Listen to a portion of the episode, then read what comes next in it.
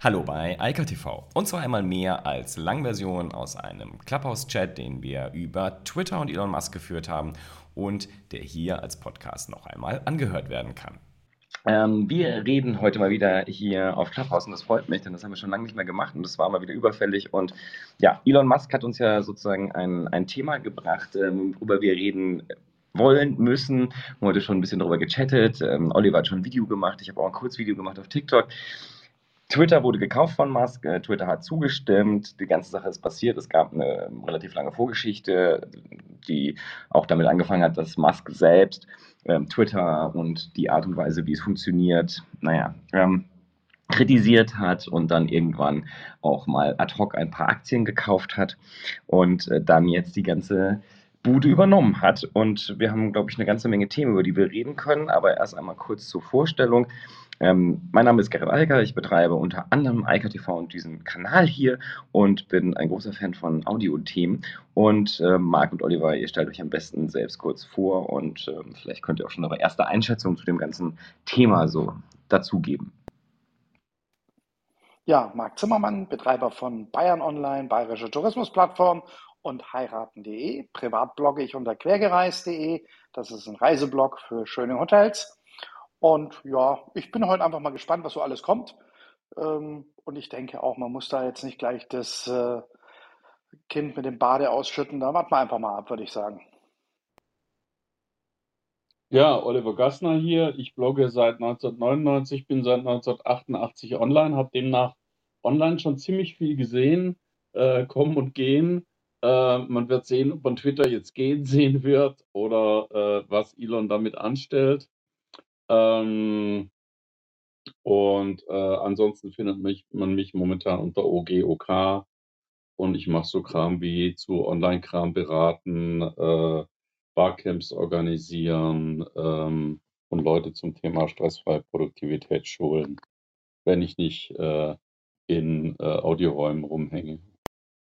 Ähm, ja, ich habe heute schon mal ein bisschen was äh, dazu, dazu videografiert, äh, was ich da so denke. Eigentlich wollte ich Elon zuvorkommen und es vorher posten, aber er war schneller. Und ähm, ja, das macht vielleicht keinen Sinn, das jetzt zusammenzufassen, sondern äh, das vielleicht nachher einzuflechten.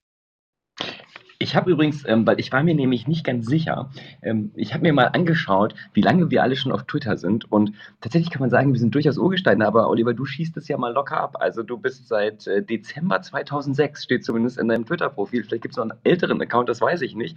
Äh, bist du tatsächlich Twitter-Nutzer? Genau, also ich hing in Berlin rum und, und habe da irgendein Startup beraten. Ich weiß schon gar nicht mehr genau, worum es ging, ehrlich gesagt. Ich weiß nur noch, dass er vorne einen Sneakershop hatte und hinten ein Startup und dann äh, war der Chef erstmal nicht da, beziehungsweise es waren alle ausgeflogen, weil sie alle gerade die Nintendo Wii am Jagen waren, als ich da ankam. Und ähm, der Colin, äh, äh, Colin, Colin heißt er auf jeden Fall. Und dann irgendwas mit S oder SCH. Äh, da, da habe ich jetzt gerade eine Namensblockade, der hat mich, äh, der hat mich da auf Twitter gewuchtet, beziehungsweise ich wurde zu Twitter eingeladen von einem Dominik ähm, und dessen Nachnamen ich gerade auch nicht mehr weiß. Und dann sagte Colin, dann musst du aber auch dem äh, die, äh, diese App installieren oder irgendwas oder, oder da dich anmelden. Und das war dann, ähm, das war dieses dieses, äh, skandinavische Twitter-Alternative, äh, deren Name ich auch schon wieder vergessen habe, die ganz cool war und dann von Google gekauft worden ist und dann eingestampft. Ähm, und und ja, das also, es gibt keinen älteren Account als den vom Dezember 2006. Ähm, ich habe heute erst, ähm der der, äh, Jan Böhmermann hat heute auf äh, auf Mastodon, da werden wir vielleicht heute auch drauf äh, drüber reden müssen, hat heute da gepostet, fühlt sich ja an wie Twitter Twitter Twitter 2009. Habe ich gesagt: „Ach, so spät bist du erst gekommen.“ Ich glaube, Marc, du bist, dein Account ist jedenfalls relativ neu im Verhältnis zu Olivers. Ähm, aber ich glaube, bei dir bin ich mir ziemlich sicher, dass du einen älteren Account irgendwo betreibst. Ähm, zumindest habe ich das so in Erinnerung, dass wir irgendwie ziemlich gleichzeitig auf Twitter gelandet sind. Bei mir war das nämlich äh, in 2007, also ich glaube so ein paar Monate nach Oliver. Ich habe keine Ahnung mehr. Ich war früher ganz wahnsinnig viel auf Twitter, ja, dann mal wieder nicht und jetzt mal wieder mehr. Und ähm, ja, im Endeffekt ist Twitter halt einfach ein bisschen Anstrengung, bevor man weiß, wem man folgt, was man, was man lesen möchte und so weiter. Ja, und äh, von daher ist halt nicht so einfach zu konsumieren, rein und Party, sondern äh, man muss halt ein bisschen Anstrengung aufwenden. Ja, das ist ja übrigens etwas, was sehr viele Leute denken. Und ich habe es jetzt auch nur deshalb angesprochen. Also für alle, die jetzt oder später zuhören, ähm, wir sind lange auf Twitter und ich habe etwas ähnliches. Ich weiß nicht, wie dir das ging, Oliver. Bei mir war es so, ich hatte so eine Phase, wo ich Twitter einfach so gar nicht mehr aktiv genutzt habe. Also ich habe da gar nicht, also ich habe da immer irgendwas reinlaufen lassen, automatisiert. Das ist bei mir heute auch so. Der größte Teil der Accounts, die ich betreibe, werden automatisch äh, bestückt. Aber ähm, ich habe vor so ein, zwei Jahren wieder angefangen, Twitter auch wieder aktiv zu nutzen, auch zum Lesen und auch zum Mitdiskutieren ein bisschen. Und das hat sich so ein bisschen geändert. Dazwischen gab es halt so eine Phase, wo ich das ziemlich ignoriert habe. Und äh, vielleicht sollten wir da auch mal drüber reden, denn vielleicht war das bei euch auch so und vielleicht hat das auch mit ein paar Dingen zu tun, äh, die wir jetzt gerade sehen und die vielleicht auch Elon Musk dazu motiviert haben, sozusagen einzuschreiten und Dinge zu verändern. Aber das ist vielleicht auch nur eine, eine wilde These. Ansonsten, ich habe da so ein paar Themen schon reingeschrieben. Was ist denn für euch, also in der Überschrift, was ist denn für euch ähm, mal ganz grundsätzlich gesagt, ist das eine gute Entwicklung, dass Musk das Ding jetzt gekauft hat, auch von der Börse nimmt? Oder ist das äh, etwas, wo ihr denkt, okay, jetzt äh, geht es irgendwie bergab und das werden schlimme Zeiten auf uns zukommen? Was ist denn so die Grundhaltung zu dem, was da gerade passiert ist? Na, vielleicht mal das eine. Also ich kann mich jetzt nicht erinnern, ob ich Twitter mal mehr und mal weniger genutzt habe. Es wurde dann halt relativ bald das Go-To-Medium äh, für, für Barcamps und so, weil man sich da dann irgendwie unterhalten hat oder auch bei der Republika. Und, äh, und äh, ich habe da immer, ich hatte sicher auch mal eine Phase, wo ich es automatisch bestückt habe. Das mache ich, glaube ich, inzwischen nicht mehr. Es kann sein, dass wenn ich ein YouTube-Video online stelle, dass das dann automatisch getwittert wird. Ich habe so ganz wenige Automatisierungen da drin, aber, aber das war schon mal deutlich mehr. Ähm, und nachdem ich mal Haue gekriegt habe, dass ich überall dasselbe poste, habe ich das dann mal äh, alles manualisiert sozusagen. Ähm, aber wie gesagt, ich kann mich jetzt gerade nicht erinnern, ob das mal mehr oder mal weniger war. Ähm, und ähm, ja, gute oder schlechte Entwicklung, das ist natürlich eine spannende Frage.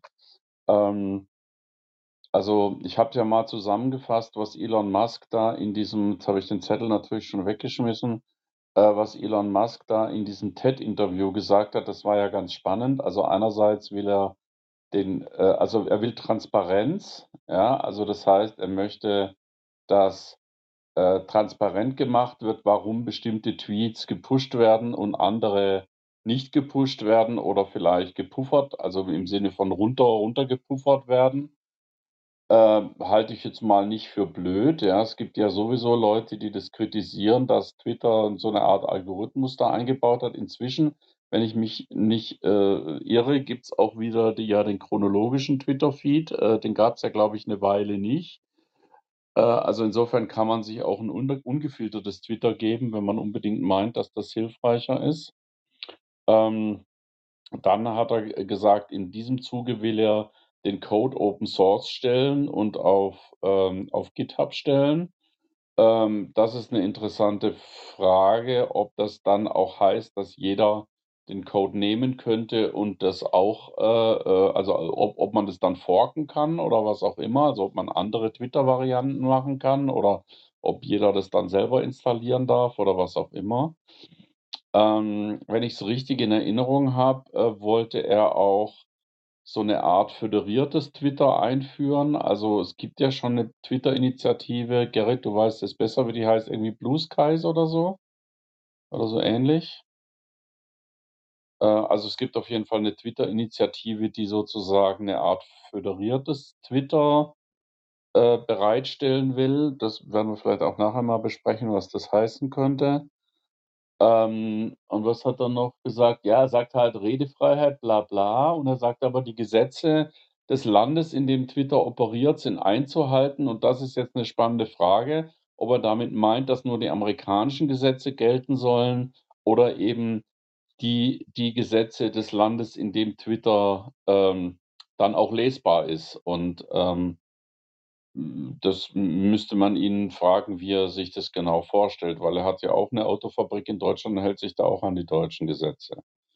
Und ich meine, das waren so die wesentlichen Geschichten. Er hat jetzt also nicht gesagt: „Ich will ich will Donald Trump zurück“ oder so, aber er hat halt damals kritisiert, dass man Donald Trump da runtergeschmissen hat. Wahrscheinlich hat er das primär kritisiert, weil er selber Angst hatte, vielleicht mal irgendwann runterzufliegen, wenn Twitter sagt: „Du machst hier illegale Sachen.“ Mal so weit. Also, ob man das jetzt positiv oder negativ bewertet, das sollten wir vielleicht jetzt mal gemeinsam diskutieren. Marc, was denkst du dazu? Naja, ich sage mal so, das mit den Gesetzen, dass er sich daran halten muss, das ist Fakt. Ja? Ähm, und im Endeffekt ist halt immer die Frage, ich sage mal so, ich habe ja viel mit der Gastronomie zu tun, ja, und da kann man sich halt entscheiden, inwieweit man, was, was für eine Art Gastronomie man betreibt, ja, ob es da zivilisiert zugeht oder auch nicht, ja. Und ich meine, wenn ihm das Unternehmen gehört, ja, dann kann er halt entscheiden, ob ein Donald Trump da wieder reinkommt, ob da Hass und Hetze weiterhin Einzug halten sozusagen oder aber auch nicht. Ja, und ja, das muss man halt, muss man halt sehen. Ich meine, die Amerikaner sehen ja die Meinungsfreiheit deutlich weiter aufgestellt als wir. Ja, ähm, muss, muss man abwarten. Ich denke, man muss es einfach abwarten. Ich glaube, man kann jetzt hier nicht so einfach losschießen und sagen, ich stelle mir vor, dass es so und so wird. Man muss abwarten und ja, sehen, was passiert. Also, was, was ich spannend finde, auch in euren Aussagen, ist jetzt sozusagen sehr, sehr moderat und zurückhaltend. Ähm, die Reaktionen, die es da zum Teil ja gerade auch auf Twitter gibt, sind ja vorsichtig ausgedrückt, äh, sehr extrem zum Teil. Also äh, da wird entweder der Untergang des Abendlandes dabei getweetet, ähm, äh, getwittert ähm, und oder auf der anderen Seite, dass jetzt sozusagen die besten Zeiten von Twitter anbrechen. Ich glaube, dass das beides so nicht kommen wird. Und ich bin immer so der Mensch, der in die, in die Mitte schaut und guckt, was dann wirklich auch realistisch ist. Und ich habe so ein ungutes Gefühl im Moment einfach nur, ähm, dass die Außendarstellung dessen, auch wie das in der, in der breiten Medienöffentlichkeit, also bis in die Tagesschau hinein, äh, berichtet und kommentiert wird, äh, zumindest weit an dem vorbeigeht, was da tatsächlich passieren kann. Und was ich ganz besonders spannend finde, ist, dass viele der Themen, die dort jetzt aktuell diskutiert werden, eigentlich viel besser auf Facebook äh, passen würde. Das ist so mein Gefühl bei der Sache. Denn das Besondere an Twitter ist ja, dass es sehr klein ist. Also eines der größten Probleme, was Twitter immer hatte, also zumindest, ich, ich erinnere mich nicht, als es irgendwann mal anders war, die hatten immer finanzielle Probleme. Immer. Permanente finanzielle Probleme. Trotz hoher Umsätze, permanente finanzielle Probleme. Und das ist zum Beispiel etwas, wo ich ganz klar die Hoffnung habe, äh, dass das jemand wie der Musk in den Griff kriegt. Also da hat er ja auch Sachen gesagt zum Thema, äh, zu Twitter Blue, nicht zu, was du meintest, Oliver, war Twitter Blue Sky. Das ist ja, äh, das kann man unter Ad Blue Sky sich anschauen, was sie da machen, wo es wirklich darum geht, sozusagen eine komplett Alternative zu Twitter zu entwickeln. Also gibt es ein Team, das wurde von Jack Dorsey noch installiert, ähm, dass die das komplett überdenken und komplett neu aufstellen. Aber Twitter Blue ist ja dieser Zusatz, also der ähm, Premium-Service. Und da hat er gleich gesagt, okay, wir machen einfach günstiger und ähm, zwei Dollar im Monat, das äh, kann jeder dafür entwickeln. Und wir bringen dann auch Features, die die Leute halt haben wollen. Ich glaube, das kriegt er zum Beispiel hin. Da bin ich relativ positiv. Ähm, die anderen Themen, ähm, da habe ich halt schon Bauchschmerzen. Ich würde aber, ähm, vielleicht fangen wir mal ganz, ganz vorne an, bevor wir so in diese ganz heißen Themensachen reingehen. Was ist denn euer Gedanke? Was glaubt ihr, warum die, äh, warum er jetzt diese Plattform gekauft hat. Also wenn ich jetzt 50 Milliarden über hätte oder 44 äh, Milliarden über hätte, dann könnte ich mir ganz viele Dinge vorstellen. Und aus seiner Perspektive ist das ja nicht viel Geld. Ja? Also das, äh, auch, obwohl aus seiner, selbst aus seiner Perspektive ist es eine ganze Menge, aber es ist ein relativ kleiner Anteil seines Vermögens, den er da gerade investiert. Und er finanziert das ja auch über Kredite und ähnliche Dinge. Ähm, trotzdem mal einfach die ganz äh, allgemeine Frage, warum kauft er ausgerechnet Twitter? Also mal ganz unabhängig davon, ob er jetzt die Meinungsfreiheit dann nicht ausreichend geschützt sieht und was auch immer, warum Twitter?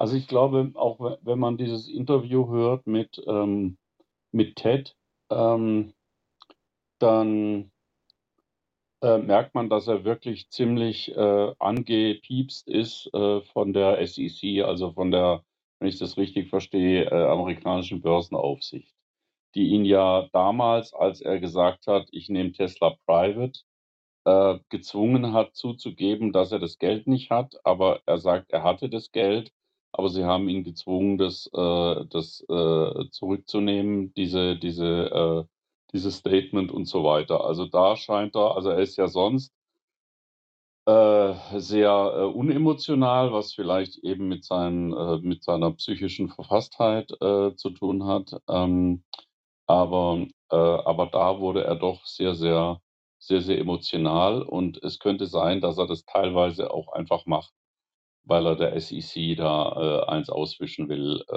und ähm, ja, also das ist das eine. Ähm, das andere ist, äh, ja, mir wäre es auch lieber gewesen, er hätte Google Google Plus abgekauft damals. Dann gäbe es das noch und vielleicht den Google Reader. Das hätte ich besser gefunden. Aber ähm, aber er sagt halt, äh, dass Meinungsfreiheit äh, eben wichtig sei und Twitter sei halt eine der zentralen Plattformen für globale Meinungsfreiheit. Und er will deswegen, ähm, äh, will das deswegen sozusagen sichern, ja, und, äh, und sieht die, sieht die in Gefahr. Das ist zumindest das, was er sagt. Wir können jetzt natürlich rumspekulieren, ob das, was er meint, was anderes ist, als was er sagt. Aber das ist äh, kitzlig. Äh, ich war dann auch überrascht, dass er in der Tat etwa die Hälfte des Geldes von Banken holt. Das heißt, man hatte hatte ja so das Gefühl, na ja gut, der muss damit kein Geld verdienen, aber jetzt er musste den Banken natürlich wahrscheinlich schon erklären, wie er weiterhin mit Twitter Geld verdienen will, weil ähm, weil sonst hätten die ihm das Geld ja nicht geliehen, ja. Ähm, also, das wird auf jeden Fall interessant sein, was Elon Musk mit seiner Denke, ja, die offenbar schon ein bisschen anders tickt als die Denke von anderen Leuten was er mit seiner Denke da aus Twitter macht. Vielleicht ist er der richtige CEO beziehungsweise der richtige Mensch da im Hintergrund. Ähm, dann das, was du gesagt hast, Tagesschau und so weiter. Ähm, wie soll ich das jetzt ausdrücken, ohne dass es in den falschen Hals rutscht? Aber ähm, wenn man wenn man für die Presse arbeitet, muss man natürlich aus irgendeiner News äh, das meiste rauskitzeln. Und wenn ich sage, Milliardär kauft Twitter und, äh, wir, und wegen der Meinungsfreiheit und er ist ein totaler Fan der Meinungsfreiheit, holt er jetzt Trump zurück oder was heißt das? Bla bla bla. Also anders gesagt, als Journalist beziehungsweise als journalistisches Medium lebe ich natürlich davon, dass ich die Relevanz von dem, was ich da, was ich da publiziere, ähm, wie soll man sagen, so so hoch darstelle wie möglich, ja, um, um da auch eine entsprechende News draus zu machen. Weil wenn natürlich ein anderes Medium hergeht und sagt, ähm, also wir sehen da noch einen Aspekt, den haben alle anderen übersehen, ja, dann kriege ich von meinem Chefredakteur oder von der, von der äh, Montagskonferenz oder von wem auch immer eine reingedrückt, warum ich das nicht gesehen habe. Also anders gesagt, man lebt natürlich im Journalismus auch äh, teilweise davon, Dinge so problematisch wie möglich herzustellen. Also jetzt zu sagen, Elon Musk rettet Twitter, jetzt wird alles gut, das ist halt einfach keine News. Aber äh, Elon Musk hat Twitter gekauft, oh Gott, kommt jetzt Trump zurück, äh, wird er dafür sorgen, dass Trump nächster Präsident wird und so weiter und so fort. Äh, das ist natürlich wesentlich attraktiver und es wird dann auch retweetet und das äh, erzeugt dann diese Wellen, die da momentan, ähm, die da momentan schlagen. Weil das Lustige ist ja, Trump hat ja schon durchblicken lassen, dass er überhaupt keine Lust hat, zu Twitter zurückzukommen, weil er ja sein eigenes Truth Social Network äh, da hoch, hochpushen will. Das übrigens lustigerweise eine Mastodon-Instanz ist. Ja? Ähm, ja, mal so viel, so viel ne, dazu anskizziert. Ganz kurz, ich grätsche mal dir dazwischen, Marc, aber schön, Marius, dass du auch mit hier bist. Ähm, du wirst ja sonst auch grundlegend eingeladen. Es freut mich, dass du jetzt zuhörst und auch was sagen möchtest. Ähm, dann steig mal ein, weil du hast dich jetzt aus dem Thema gemeldet. Also, was glaubst du, warum Musk jetzt ausgerechnet Twitter gekauft hat? Was will er mit dem Ding? Also erstmal, ich bin ein bisschen krank, deswegen sorry, wenn meine Stimme sich nicht so gut anhört oder ich hin und wieder mal husten muss. Ähm, drei Gedanken. Also erstmal das mit den Bankenfinanzierungen. Er wird halt einfach Tesla-Aktien hinterlegt haben oder SpaceX-Aktien und dadurch halt das Ganze finanziert haben. Und ich glaube, ähm, dass deswegen das Ganze nicht wirklich ein Problem ist mit der Finanzierung. Also wenn ich Elon Musk gewesen wäre, ich glaube, ich hätte es genauso gemacht, weil wenn er diese Mengen an Tesla-Aktien verkauft hätte, dann wäre der Kurssturz von Tesla einfach so extrem gewesen. Denke ich mal, dass das Ganze nicht wirklich sinnvoll gewesen wäre. Ähm, ein Gedankengang, wieso er das gemacht hat. Also man muss überlegen, dass Tesla und SpaceX beides Unternehmen sind, die kein Geld also SpaceX hat es weniger, ne, nötig als Tesla, kein Geld in Werbung investieren. Und wenn Elon Musk mal wieder irgendeine verrückte Scheiße tweetet oder irgendein Event macht oder was auch immer, dann ist das immer sofort in allen Medien. Also, ich meine, wenn der Volkswagen-Chef, ähm, irgendwas auf einer Pressekonferenz erzählt, dann ist das irgendwo auf der dritten Seite. Aber wenn Elon Musk halt irgendwas Verrücktes erzählt, dann ist das halt schon eher in den Medien. Und ich könnte mir vorstellen, dass dieser Twitter-Kauf also, okay, vielleicht anders gesagt, diese ersten paar Prozent, die er gekauft hat, habe ich mir damit halt erklärt, dass er damit quasi sich dieses diese Plattform halt als Marketingkanal unter anderem absichern will. Aber der ganze Kauf kann man damit alleine natürlich nicht argumentieren. Super, danke. Marc, wie siehst du das Thema? Sorry, sorry. Ähm, vielleicht gefällt es ihm einfach und äh, er hätte es halt gerne gehabt. Ja, das ist natürlich auch noch eine Sichtweise, weil ähm, ich sage mal so, wenn man jetzt, wenn man jetzt mal sieht, für ihn, für uns ist das viel Geld, für ihn eben nicht so sehr. Ja, und er pusht, er hat damit seinen eigenen Werbekanal für seine Aktivitäten, wie der Marius das gerade schon richtig gesagt hat. Ja, ähm, vielleicht sieht er das tatsächlich so. Er sieht sich auch so ein bisschen als Heilsbringer. Ja, ich bringe die Menschheit zum Mars. Ich äh, sorge dafür, dass, es, äh, dass der, der, Klimawandel nicht ganz so schlimm wird und so weiter und so weiter. Vielleicht sagt er auch, okay, dazu ist entsprechende Redefreiheit notwendig und, und Twitter notwendig. Und vielleicht hat er gesehen, dass äh, Twitter irgendwann mal hätte auch aufhören können zu existieren oder es eben in andere Hände äh, dadurch hätte geraten können. Und hat er gesagt, naja, das ist ein guter Augenblick, ja, und fertig. Ja. Also man, ich, ich, würde da nach wie vor nicht so viel hinein äh, interpretieren wollen es ist halt auch ganz einfach die Frage, was ist die Alternative? Also, äh, Facebook und Instagram mag er nicht, beziehungsweise hätte er auch gar nicht kaufen können. TikTok sowieso nicht. Also von den großen Social-Media-Plattformen ist ja eigentlich nur Twitter übrig geblieben und außerdem ist das seine Lieblingsplattform. Ich glaube, das spielt sehr viel mit rein. Also, was, also ich, ich stimme dir übrigens da auch sehr stark zu, Marius. Ich glaube auch, also ich, ich habe es auch so ein bisschen so gesehen, er hat sich erstmal das abge, abgesichert mit dem, dem relativ hohen Anteil. Das, da habe ich auch gedacht, das verstehe ich, also sozusagen marketingtechnisch. Aber ich will einfach nochmal eine andere Dimension dazu packen. Wenn man sich das in den letzten Jahrzehnten mal anschaut, was dort passiert ist im Medienmarkt, also abgesehen von diesem Medienwandel, der durch das Internet und insbesondere durch die sozialen Netzwerke indiziert wurde, wir haben halt riesige Übernahmen gesehen und zwar immer von sehr reichen Familien oder Einzelmilliardären. Bezos hat sich die Washington Post gekauft. Die Barclay-Leute haben sich, also von Barclay Bank, haben sich da dieses ganze Daily Telegraph und so Zeug eingekauft. Hier der Slim aus Mexiko hat sich die New York Times gekauft. Selbst in Deutschland, der Kretinsky, also der Metro-Investor, steckt ja jetzt in äh, ProSieben Media drin. Und so geht das einfach nur munter weiter. Also da ist ja eine ganz lange Geschichte einfach von Medien, die seit den 80ern, also mit dem Auf, also vor allem Printmedien, die seit den 80ern mit dem Auftreten des äh, Fernsehens immer mehr Verluste hatten und dann kam noch das Netz on top, so ab den 2000ern. Und die sind halt relativ günstig bewertet gewesen auch und haben natürlich Aufmerksamkeit immer noch. Und ich glaube, der Hintergrund da war einfach, man konnte sehr billig sich sehr viel Reichweite kaufen. Und zwar nicht nur in der Form, dass man da Werbung kauft, sondern einfach, dass man den ganzen Kladderadatsch kauft und dann auch noch Einfluss darauf nehmen kann, wie das in die Zukunft strukturiert wird. Und ich glaube, dass Musk jetzt einfach, ähm, und da gebe ich dir recht, A, Twitter war übrig, aber der hat halt auch, der hat, glaube ich, keinen großen Bezug zur Print oder Radio oder sowas. Dann hat er gesagt, hier, die Zukunft sind Plattformen und deshalb kaufe ich gleich die ganze Plattform. Dann ist das Thema für mich durch und dann kann ich vielleicht sogar da auf der Basis auch ein Geschäft machen, weil das ist das, was ihr ähm, so gesagt habt mit dem, also wir reden hier schon über viel Geld. Also ähm, ja, das ist vielleicht etwas, wo er sagt, es macht mir Spaß, aber ähm, auch aus seiner Perspektive, wenn es Spaß macht, dann kostet das vielleicht ein paar Millionen oder vielleicht auch mal ein paar zehn Millionen, aber 50 Milliarden ist auch aus seiner Perspektive schon eine Hausnummer und er wird ja auch jetzt gefragt, gefragt werden, auch von anderen Investoren in seinen anderen Unternehmen, warum ballerst du da so viel Kohle rein? Also, wie gesagt, ich glaube, da ist eine Struktur, Medien haben sich verändert und er konnte jetzt hier die ganze Plattform einfach einstecken. Und das ist, glaube ich, schon sehr mächtig, was er da gemacht hat. Und das, was du beschrieben hast, Marius, dass er mit einem Tweet dann wieder die Medienaufmerksamkeit eben in den alten Medien hat das ist, glaube ich, der Kick an der ganzen Nummer. Und ähm, das ist ja auch das, warum Bezos und andere gerne auf Twitter unterwegs sind, obwohl die es nicht so formvollendet hinkriegen wie er. Also zumindest sehe ich das so.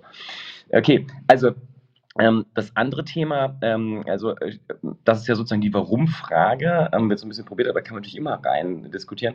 Ich würde da gerne nochmal auf den politischen Teil gehen. Ich hatte nämlich, ich hatte heute Morgen eine Vorlesung äh, E-Business und da habe ich das halt auch, diesen Twitter-Kauf im Rahmen von Plattformthemen angesprochen und äh, das halt auch ähm, da so ein bisschen diskutiert und da kam dann die Frage, oder die Aussage von einem der Studierenden hier, das ist ja, äh, der, der Musk ist ja so ein bisschen rechts. Und habe ich mir das nochmal, weil ich war mir da auch unsicher, ich habe gesagt, der ist glaube ich nicht recht, also in diesem Links-Rechts-Schema zu verorten. Und ich finde ganz spannend, da gibt's, äh, da gibt, also damit fängt quasi der Wikipedia-Artikel, also der, der englischsprachige, der fängt damit an. Und er sagt halt, ich bin halb Demokrat und halb äh, Republikaner. Und ich bin irgendwo in der Mitte, socially liberal and äh, fiscally conservative, ja, und das sind so Sachen, die er sagt. Also er ordnet sich da auch nicht ein. Und ähm, ähm, er ist ein registrierter Independent. Ja, also so geht es munter weiter. Wie seht ihr das? Ist das eine, eine politische Ebene, die da mitspielt äh, bei dieser ganzen Thematik? Naja, es, es ist ganz interessant. Ich glaube, er hat äh, das an verschiedener Stelle auch gesagt. Zum Beispiel, eigentlich dürfte er sich mit dem Trump ja gar nicht verstehen weil Musk ja sagt, wir müssen den Klimawandel äh, äh be sozusagen bekämpfen und Trump sagt, welcher Klimawandel? Ja, äh, ist doch schön, wenn es warm draußen ist. Und ähm, umgekehrt sagt aber Musk natürlich auch, ähm, dass man Atomkraft äh, äh, pushen soll, äh, weil das irgendwie viel besser wäre als keine Ahnung was anderes.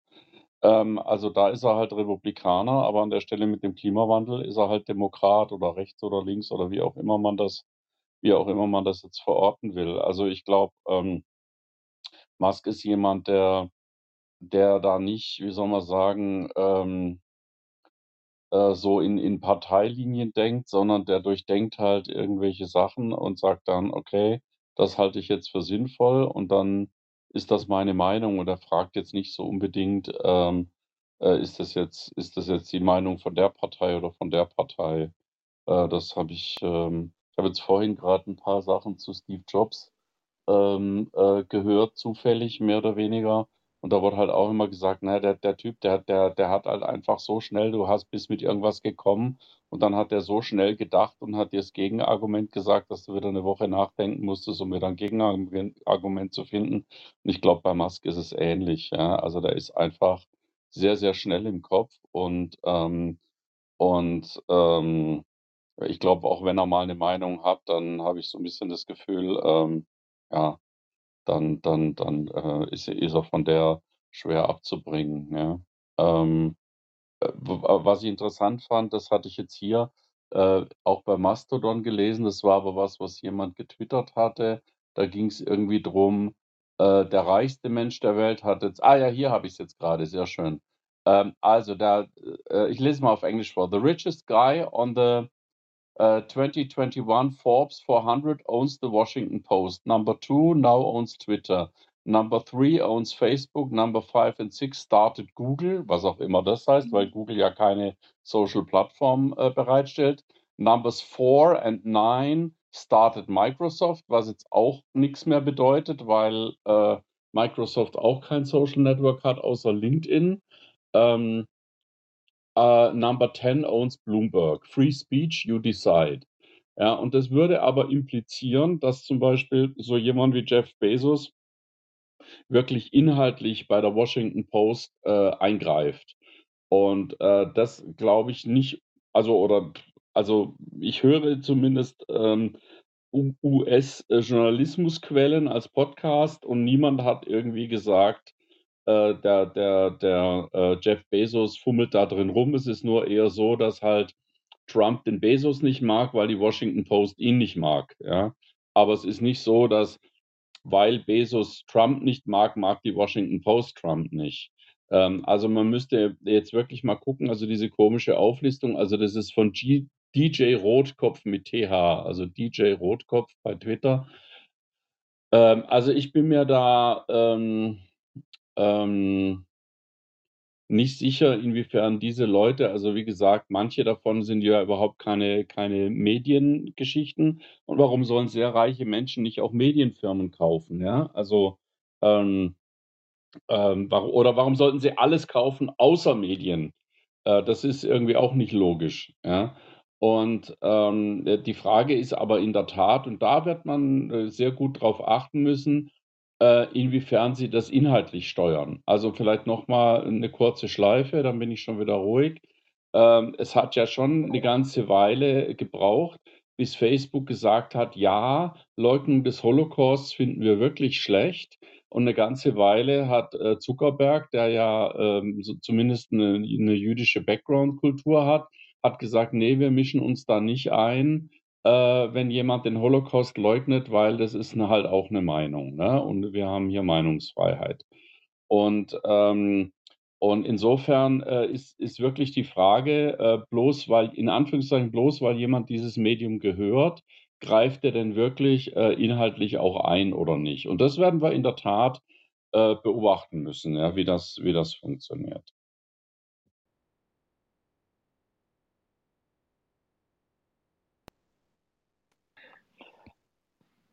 Ich sag mal so, man hat ja auch auf der anderen Seite diese, diese ich weiß nicht, wie sie es richtig aussprechen, Kotsch, glaube ich, ja, geschrieben wenn sie Koch, Kochbrüder, die ja sehr weit am rechten Spektrum da umeinander eiern, ja.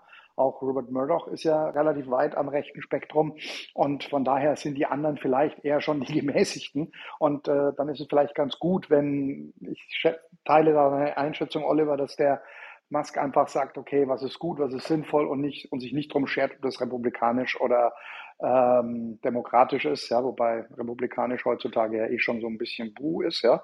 Ähm, und, aber das ist, denke ich, vielleicht auch ein gut, ganz gutes Gegengewicht mit Bezos, Musk und Co. Ja, nun, es, wir haben es ja auch in Deutschland, dass im Endeffekt äh, äh, Mediendynastien gibt, ja. Und äh, schaut man sich einfach hier mal die, die Medienlandschaft an. Ja. Ich glaube, zwei oder drei große Spieler gibt es und der Rest äh, ist nicht so weiter tragisch. Ja. Und ähm, gut, man muss mal schauen, man muss genau hinschauen, wie die, wie die agieren und entsprechenderweise dann äh, ja, was tun, Fragezeichen.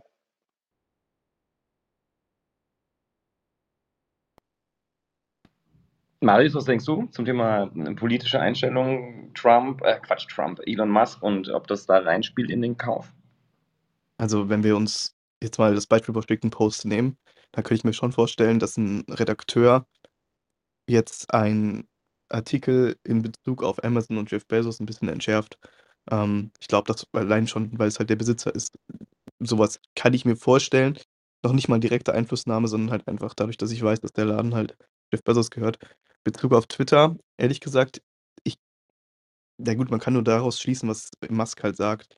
Ich kann mir gut vorstellen, dass er halt wirklich denkt, dass Twitter ein Teil des öffentlichen, gerade politischen Diskurses ist. Ich meine, da sind ja sehr viele Politiker, sehr viele Journalisten und dass man halt das in einer gewissen Weise beschützen muss und er halt nicht vorhat, da in gewisser Weise politisch drauf Einfluss zu nehmen. Aber wie gesagt, wir werden es halt sehen. Er hatte sowas in die Richtung halt auch gestern oder so, glaube ich, geschrieben auf Twitter. Ich bin mir aber nicht mehr hundertprozentig sicher.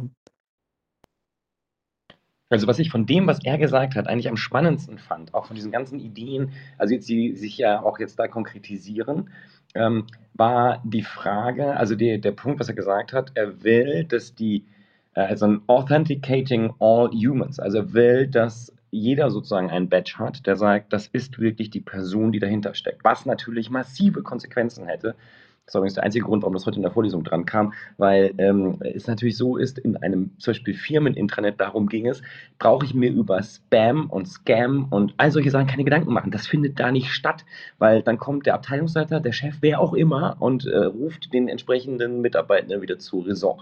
Das funktioniert halt so nicht, wenn ich halt Anonymität habe. Wenn dann die abschafft auf Twitter, wo es halt anonyme Accounts und pseudonyme Accounts gibt, dann ist das Problem gelöst. Ansonsten, ich sehe das ähm, mit der ähm, Schere im Kopf sehr ähnlich wie du, Marius. Und da gibt es auch gute Studien zu allerlei ähm, ganz an, also zu den alten Medien vor allem, wenn ich weiß, dass mein Eigentümer oder der Chef ähm, tendenziell in irgendeine von diesen Schemata Richtungen tendiert, rechts, links, wie auch immer man es nennen möchte, dann werde ich vielleicht eher in die Richtung schreiben, um zu gefallen. Also so funktionieren wir Menschen leider. Die meisten wollen halt lieber gefallen, als anzuecken.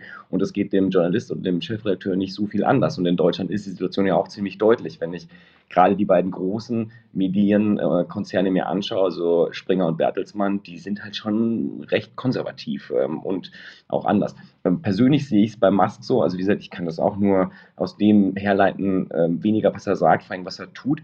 Ähm, für mich ist Musk, aber auch viele von den anderen, die im Tech-Bereich unterwegs sind, ich ordne die ungern in dieses Schema rechts-links ein, sondern ich sage immer, die sind alle durch die Bank sehr progressiv. Also die wollen ja Veränderungen erzeugen. Also es, das ist ja per se etwas, was nicht konservativ ist. Also die konservieren ja keinen Status, sondern die wollen das genaue Gegenteil, also eine Veränderung. Und ob die jetzt nach links oder rechts tendiert, also ob die jetzt social liberal ist oder financially conservative, interessiert den wahrscheinlich einfach wirklich nicht. Dem geht es einfach darum, dass er gewisse Ziele verfolgt. Und Inwieweit er das politisch sieht äh, oder ob er das überhaupt politisch sieht, ist dann eine ganz andere Frage. Und das würde ich bei Bezos und anderen durchaus auch unterstellen, weil die ganz andere äh, Themen eigentlich verfolgen als, eine, also als ein Politiker oder jemand, der jetzt politisch involviert ist. Also sehe ich das zumindest. Aber äh, wir sind jetzt schön in diesem Thema Meinungsfreiheit drin. Das ist äh, sozusagen die, die, der große Uproar und auch die Frage, müssen wir jetzt alle auf Mastodon gehen? Also was bedeutet denn das jetzt? Also A, hatten wir, also ist Twitter ähm, kein Medium mit Meinungsfreiheit? Das ist, ist ja eine Unterstellung auch schon. Ähm, ist der Algorithmus wirklich so wirkkräftig? Denn ich habe erst seit ein, zwei Jahren überhaupt wieder die Twitter-App zum Beispiel im Einsatz, habe Web, den Webbereich auch nie benutzt. Und die Dritt-Apps, waren ja nie von dem Algorithmus in irgendeiner Form betroffen, sondern da spielte ja einfach nur stumpf chronologisch die Timeline rein, die ich mir sozusagen zusammen abonniert hatte. Das heißt, es gab ja gar keinen Einfluss. Also hatten, hatten wir wirklich, also ich sehe zum Beispiel ganz klar, wie vorhin gesagt, wir, wir hatten bei Twitter immer ein Finanzierungsproblem, immer. Ähm, also zumindest kenne ich kein, kein Quartal, in dem das nicht so war und diskutiert wurde. Und wir hatten aber gefühlt nie ein Meinungsfreiheitsproblem. Und wenn, vielleicht sehe ich das einfach falsch, haben wir dort ein Problem mit der Meinungsfreiheit? Und wenn ja, wie lässt sich das dann eigentlich lösen? Und kann man das überhaupt über Twitter lösen, auch wenn man es jetzt halt von der Börse runternimmt? Also ich habe jetzt den Überblick über die, die Anzahl deiner Fragen verloren, muss ich zugeben. Ähm, also, ähm, also ich habe nicht den Eindruck, dass Musk eben äh, bestimmte Dinge pushen oder zensieren will, sondern ähm, er sagt ja primär, er will Transparenz herstellen, wenn ein Algorithmus etwas pusht oder, oder reduziert, beziehungsweise wenn manuell eingegriffen wird.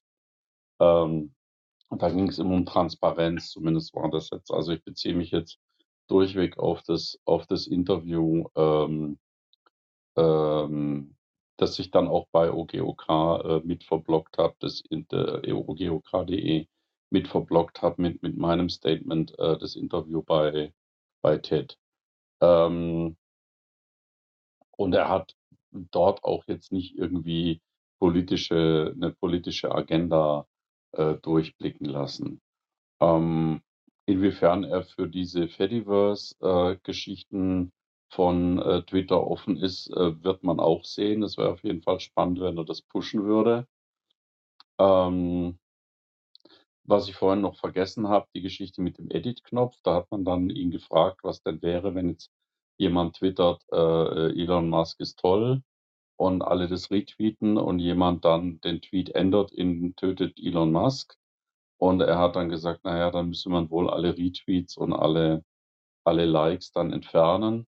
Äh, ich habe da in meinem Video eine andere Variante vorgeschlagen, nämlich dass man halt sagt, so, das wird jetzt entfernt, wenn du nicht innerhalb von 48 Stunden äh, das doch wieder confirmst, dass du das trotzdem weiter retweeten willst, weil es kann ja eben sein, dass man da jemand nur ein Komma ändert oder es hat, hat ja, haben ja viele von uns schon erlebt, dass sie was getwittert haben, hatten sich vertippt und haben es dann halt gelöscht und neu getwittert oder haben es dann halt gelassen.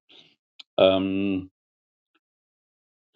ja, also äh, vielleicht wäre es spannender. Also ich weiß nicht, jetzt alles zu raten, was, was äh, Elon Musk will oder nicht will oder was er. Moment, ich unterbreche dich mal ganz kurz. Also meine, ja. meine Frage war ja ganz konkret. Ähm, glaubst du, dass, mein, dass es auf Twitter ein Problem mit der Meinungsfreiheit hatte? Ganz, ganz konkret, ich meine, du hast einen großen Account mit vielen Followern. So, ja. Hattest du das Ja, ich- Gefühl, ich dass glaube- deine ich Meinungsfreiheit glaube, ich- begrenzt war? Ich meine sogar, wa- was war ich denn mal? War ich mal eine Woche, war ich mal eine Woche eingeschränkt? Ich weiß es nicht mal, ob ich eine Woche eingeschränkt war, weil ich irgendwas, nee, ich hatte, glaube ich, mal nur, doch, ich hatte mal eine Einschränkung und zwar, das kann ich mal er erzählen, ähm, ich hatte, da ging es um diese Black Lives Matter Proteste. Und dann ging es darum, dass jemand aus dem amerikanischen Bereich getwittert hatte, dass es eigentlich ja vollkommen nachvollziehbar sei, äh, beziehungsweise es sei vollkommen okay, wenn man mit Gewalt reagiert, wenn nicht gewaltsame äh, äh, Reaktionen eben einfach nicht wahrgenommen würden. Also so nach dem Motto, die Leute müssen jetzt Läden plündern, weil, äh, weil man ihnen politisch nicht zuhört. Und dann habe ich geschrieben, wie fändest du das, wenn wir dein Haus anzünden würden, um unsere Meinung äh, äh, auszudrücken? Und das war natürlich definitiv jetzt nicht so gemeint im Sinne von, wir kommen jetzt und zünden dein Haus an, sondern es war ganz klar im Kontext, so nach dem Motto, ja, wenn, wenn du jetzt den Laden hättest, wie, wie würde es dir dann gehen? Ja. Und äh, die Person hat sich äh, beschwert, dass ich bei Twitter zu Gewalt aufgerufen hätte, was nun definitiv nicht der Fall war. Ähm, und ich glaube, ich konnte, schlag mich, ähm, irgendwas, es kann sein, ich konnte eine Woche nicht twittern oder so. Genau, ich war eine Woche lang blockiert. Ähm, da habe ich dann einfach nur gelernt, ähm, dass ich das dann halt anders formulieren muss. Also, dass ich sowas nicht in der Du-Form formuliere, also es nicht so formuliere, dass es als Drohung missinterpretiert werden kann, weil es war ja nicht als Drohung gemeint, sondern es war als was, wenn dir das passiert, gemeint. Ne? Ähm, das war jetzt mein eigener konkreter, äh, meine äh, eigene konkrete Erfahrung mit äh, Einschränkungen von Meinungsfreiheit auf Twitter. Wenn ich jetzt mein halbes Business auf Twitter beruhen würde, dann hätte ich jetzt ein Problem gehabt ne, mit einer Woche Sperre. Ähm, aber dann würde ich mich vielleicht in solche Diskussionen gar nicht einmischen. Ähm, kann man das jetzt als, als Einschränkung der Mei- Meinungsfreiheit auffassen? Ja, könnte man. Ja, also ich könnte jetzt sagen, ich muss jetzt aufpassen, wie ich formuliere. Aber wir sollten alle aufpassen, wie wir formulieren. Insofern ist das auch okay. Ähm, und ist es okay, dass Aufrufe zur Gewalt eingeschränkt werden? Ja. Äh, ist es okay, wenn man dabei den Kontext außer Acht lässt? Äh, jein. Ja, also es wäre natürlich gut, man hätte das intelligent gelesen und hätte festgestellt, dass ich ja gar nicht sage, zündet dein Haus an, weil ich ja auch nicht weiß, wo der wohnt und wer das überhaupt ist, sondern äh, wie wäre das, wenn das dir passiert? Ne? Also hätte man es intelligenter äh, redigieren können? Ja. Äh, hatten die vielleicht bei den Black Lives Matter Protesten die Kapazität dazu? Wahrscheinlich nein. Äh, also es hat, es hat, äh, also ehrlich gesagt, äh, wenn, wenn du mich daran jetzt nicht erinnert hättest, hätte ich das komplett vergessen, dass, dass das vorgefallen ist. Ja, also es hat mich nicht irgendwie ähm, tiefer berührt. Aber wenn es jetzt natürlich irgendwas gewesen wäre, wo ich gesagt hätte, ich drücke hier meine ganz normale Meinung aus und jemand sperrt mich dafür eine Woche. Also ich kenne durchaus Leute, die häufiger mal oder ich kriege mit, so rum, mir fällt jetzt kein Name ein, die häufiger mal eine Woche bei Twitter gesperrt sind, dann muss ich sagen, na ja, vielleicht, äh, vielleicht vertust du dich halt häufig, ne? Also, ähm, oder bei Facebook habe ich es jetzt kürzlich mal gehört, da hat einer gesagt, ich bin schon wieder eine Woche gesperrt worden. Da sage ich ja, Junge, da musst halt mal vielleicht überlegen, wie du, wie du kommunizierst, ja. Ähm, also ich würde jetzt mal vor dem Hintergrund sagen, könnte man das bei Twitter besser machen? Ja, es könnte weniger Hass und weniger Hetze da sein. Also es gibt halt wirklich Menschen, die da äh, alles über von Penisbildern über Vergewaltigungsdrohungen, über Morddrohungen kriegen. Ähm, als auch, ähm, also man könnte da mehr machen. Ähm, und man könnte es wahrscheinlich auch intelligenter machen. Ähm, aber grundsätzlich, ähm, würde ich ehrlich gesagt nicht sagen, dass Twitter ein, ein Problem hat, dass man da seine Meinung nicht ausdrücken kann. Man muss vielleicht nur halt ein bisschen, äh, vielleicht ein bisschen bewusster mit Sprache umgehen, was ich auch nie schlecht finde. Ich finde, wir, wir, können das, ich, ich, weiß nicht, ich glaube, Marius ist, das weiß ich, der ist frisch auf Twitter. Ich glaube, der ist noch nie gesperrt worden. Und bei Marc wüsste ich das auch nicht. Ich kann jetzt auch bei mir da nichts hinzufügen, weil ich, ähm, ich hatte noch nie so eine Situation. Ich hatte auch nie den Eindruck, dass ähm, auch andere, die jetzt hart politisch diskutieren, irgendwie eingeschränkt worden wären. Natürlich immer mal wieder, es gibt immer mal die Situation, dass Leute so wie du eine Woche oder also jedenfalls temporär gesperrt wurden, weil es halt irgendwelche Vorwürfe gab. Es gibt ja auch Leute, die das ganz konkret ausnutzen und konsequent ähm, andere Menschen sozusagen bei Twitter melden, damit die erstmal mundtot gemacht werden. Das halte ich wirklich für ein Problem und das ist auch eine Ressourcenfrage. Da muss man halt dann mehr Mitarbeiter haben, die das dann alles schön äh, prüfen, wie das denn jetzt wirklich ist, was natürlich auch nicht einfach ist und äh, ein enormer Kostenfaktor für alle sozialen Netzwerkdienste da draußen. Aber das ist ein Punkt. Aber ich, ich mache es nochmal anders ganz konkret. Ähm, wir haben ja den Fall Trump. Ähm, der war ja jetzt auch wieder sofort in aller Munde, weil Trump sich ja weil er halt auch nicht so richtig, richtig denkt, glaube ich, manchmal sofort gemeldet hat, gesagt, er will da nicht wieder hin zurück. Ich glaube, er hat gedacht, jetzt habe ich die Chance, ein bisschen Werbung für mein eigenes Netzwerk zu machen. Und ähm, er möchte ja gar nicht dahin zurück und ich glaube, das ist jetzt auch nicht schädlich für, für Twitter. Aber ähm, einfach mal von der Seite her ge gesprochen, habt ihr das als eine Einschränkung von Meinungsfreiheit von Donald Trump in dieser Situation erlebt? Also Marc, ich, du hast dich damit auch ausgiebig beschäftigt. Ähm, wie war dein Eindruck da? War das, war das eine übertriebene Reaktion von Twitter? War die falsch in der Situation? Ähm, was denkt ihr denn da so? Vielleicht ganz ja, kurz ein Gedanke. Sind Fake News eine Meinung? Ich denke nein. Korrekt. Ja, also ich sage mal so, ähm, irgendwann geht es halt einfach über die Hutschnur. Ja, und wenn sich jemand permanent mit Lügen ja, und Hetze und sonstigen Dingen ähm, da äußern muss, dann muss der Hausherr einfach von seinem Hausrecht Gebrauch machen. Ja, und von daher sehe ich da kein Problem. Ja, das mit dem Hausrecht ist natürlich auch, es hat sich ja jetzt auch nochmal verändert. Ja. Also äh, zum Beispiel jetzt dieser Digital Services Act, der gerade in der EU ja jetzt kommt ähm, und äh, dann massive Auswirkungen auf alle Netzwerke haben wird der Elon Musk wird sich, glaube ich, ich, also das ist mein Eindruck zumindest aus einigen Interviews, die er gegeben hat, der wird sich noch umschauen, äh, wo er überall rechtlich gezwungen sein wird zu moderieren, weil sie ihm sonst einfach die ganze Kiste zumachen. Also dann ist nämlich einfach Schluss mit Twitter, wenn äh, da jeder Mann alles sagen kann.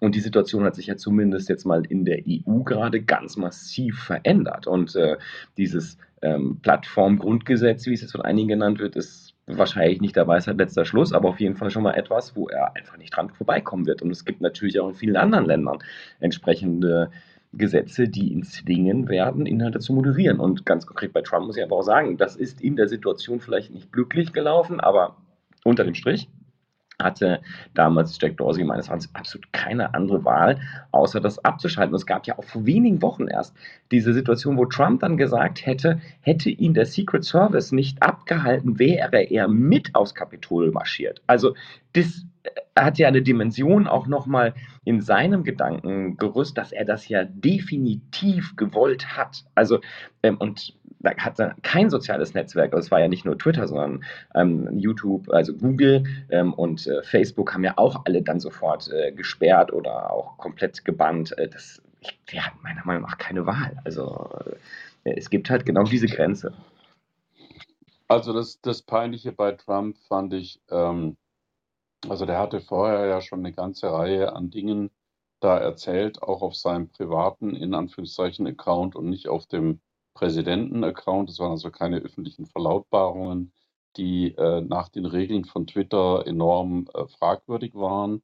Und man hätte ihn als, äh, als Person äh, schon viel früher bannen müssen. Und man hat ihn dann verbannt, als er praktisch äh, einem nichts mehr tun konnte. Ja? Also praktisch an dem Tag, an dem, an dem äh, die Wahlergebnisse zertifiziert wurden oder einen Tag danach, hat man ihn dann verbannt. Ja? Also das ist äh, so nach dem Motto, jetzt kann er mir nichts mehr tun, äh, jetzt kann er mir nichts mehr tun, jetzt kann ich ihn auch von der Plattform schmeißen. Ja, also das war, das fand ich eher ein bisschen peinlich. ähm, weil er hatte vorher, also jeder normale User wäre längst äh, ge äh, geblockt gewesen vor live. Äh, und man hat dann halt gesagt, ja, aber da ist ein Präsident, bla bla bla. Ja, bloß weil ich ein Präsident bin, muss ich mich nicht an, an die Regeln von der Plattform halten. Also es ist ja nicht so, dass es eine Art Transportpflicht, der kann ja auch nicht einfach bei einer Zeitung anrufen und sagen, so, äh, ich diktiere euch jetzt folgendes Interview. Das geht ja auch nicht. Das ist immer noch ähm, äh, eine Privat, äh, eine Privatplattform. Und lustigerweise genau die Konservativen, die ansonsten sagen, dass die Wirtschaft frei sein muss, sagen dann, ja, aber äh, manchmal muss man die Wirtschaft, ein Wirtschaftsunternehmen zwingen, äh, äh, unsere Messages hier zu, äh, zu transportieren. Also ich fand das alles, also ich fand, dass der Trump-Ban deutlich zu spät kam und er kam genau zu dem Zeitpunkt, wo Trump keinem mehr was tun konnte. Ja, weil als nächstes ein paar Minuten nach seiner Rede Rede ist er ja eh nach Florida abgeflogen, in sein Altenheim da. Äh, und äh, also Golf, Golfclub, was ja irgendwie dasselbe ist. Ähm, und ähm, also äh, ich habe da eine ganz andere Meinung. Das hätte man viel früher machen müssen, aber da hat sich halt keiner getraut.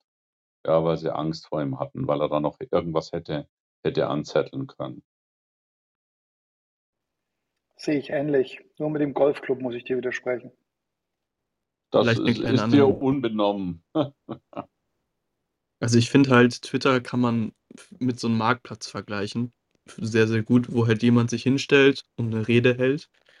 Ähm, am Ende des Tages ist halt die Frage, ob erstmal Leute zuhören. Das kann man mit Algorithmus übersetzen. Und wenn jemand auf dem Marktplatz etwas sagt, was gegen zum Beispiel die Gesetze verstößt, in Deutschland beispielsweise Holocaust leugend, dann wird er halt von der Polizei weggeführt. Und das ist richtig so.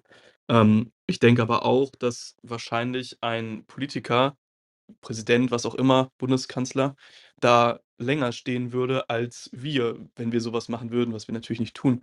Deswegen kann ich schon Twitter da so ein bisschen verstehen, dass sie halt den öffentlichen Raum erstmal behalten haben. Aber ich stimme euch natürlich zu. Ich hätte den da auch, glaube ich, eher rausgeschmissen, wenn ähm, es möglich gewesen wäre.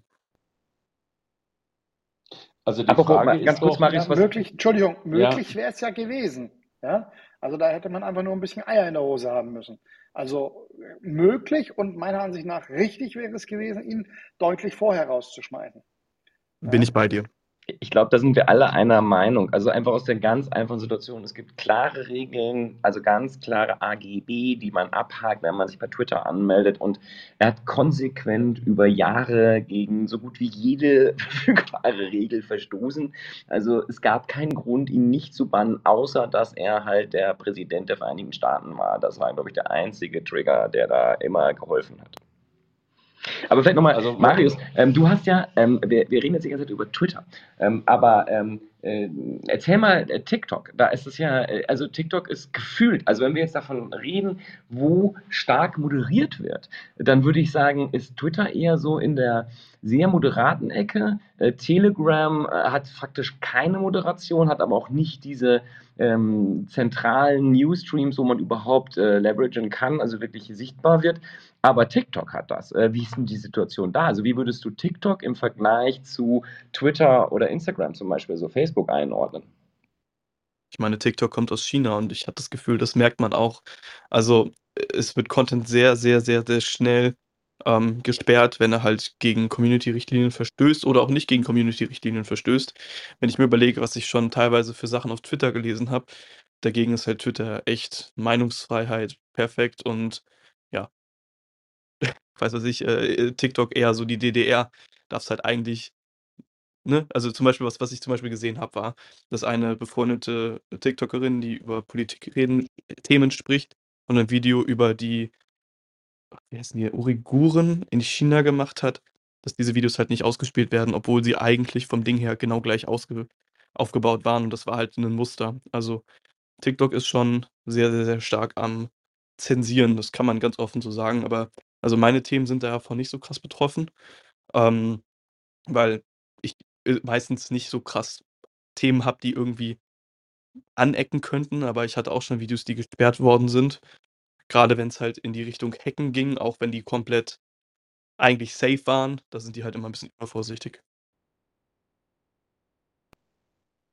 Oliver, ich hatte dich vorhin unterbrochen, da ging es aber, glaube ich, noch um Trump.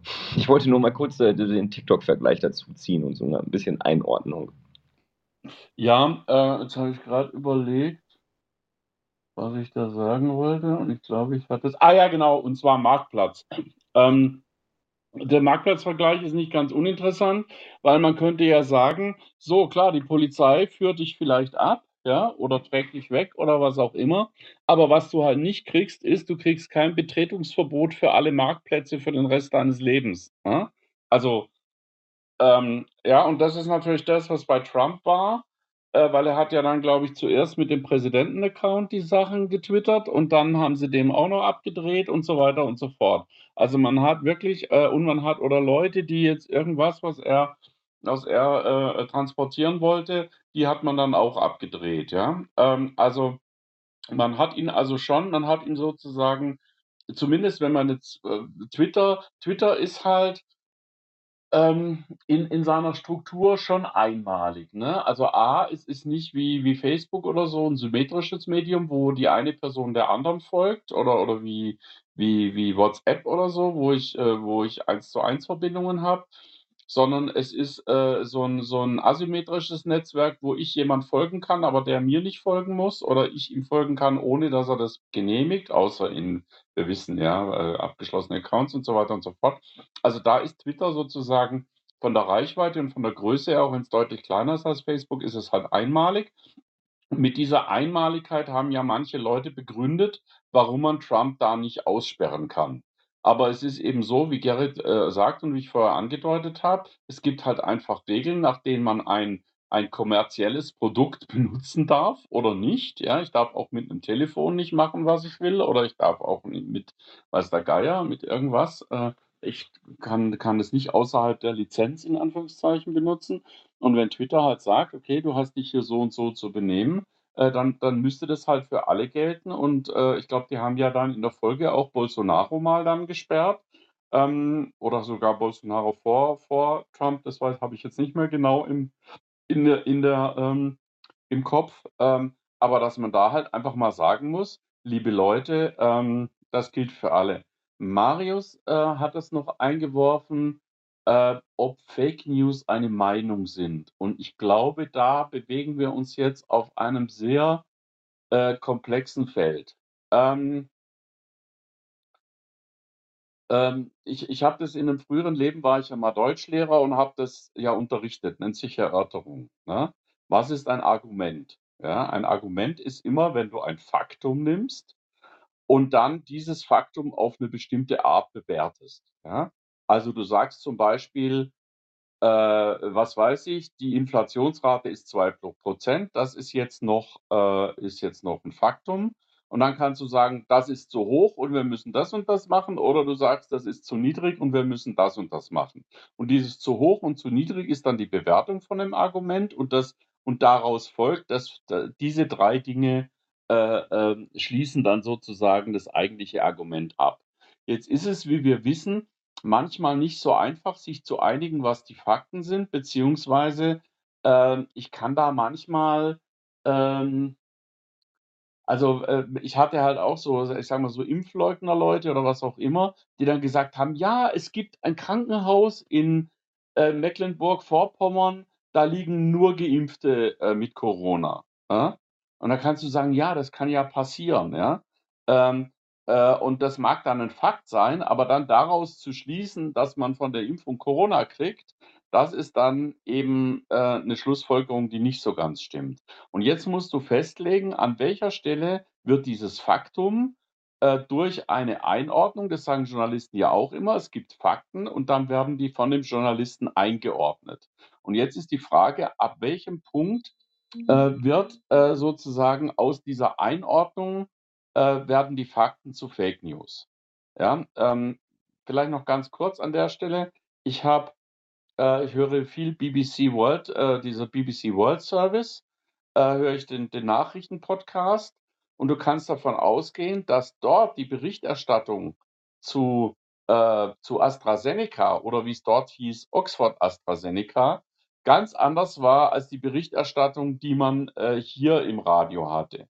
Oder ähm, wenn du geguckt hast, was meine Social-Media-Kanäle erklärt haben zu der Nachrichtensperre, also dass Facebook hergegangen ist und alle Zeitungen in, in äh, Australien mal von Facebook ausgesperrt hat, in Anführungszeichen.